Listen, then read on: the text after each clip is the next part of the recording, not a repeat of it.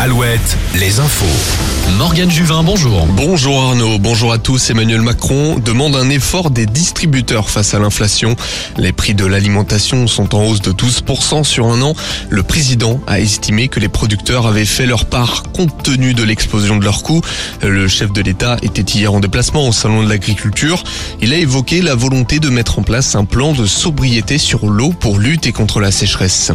Dans le Finistère, 500 personnes, dont des élus et pêcheurs, se sont mobilisés hier à Pont-l'Abbé. Tous ont manifesté en soutien à la filière pêche dans le pays bigoudin. Cela fait suite au plan de sortie de flotte post-Brexit qui entraîne la destruction d'une vingtaine de bateaux. La place de la République a été rebaptisée place de la résistance du pays bigoudin et de la Cornouaille. Dernier jour dans plusieurs salons de l'habitat, de l'immobilier et de la déco à La Rochelle, Rosé et Cognac.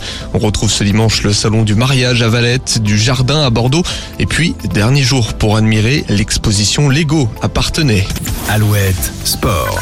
L'équipe de France de rugby de retour aux Six Nations après leur défaite amère il y a deux semaines face à l'Irlande.